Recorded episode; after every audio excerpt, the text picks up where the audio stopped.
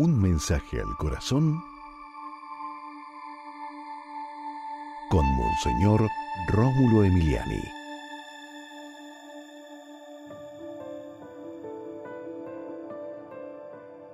Perdona nuestras ofensas, claro que sí, porque te ofendemos tantas veces, Señor, de palabra, de obra, de acción, de omisión.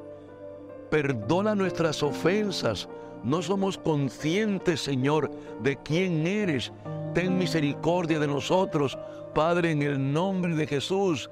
Danos conciencia de tu divinidad, de, de tu perfección de tu amor absoluto, Padre, en el nombre de Cristo.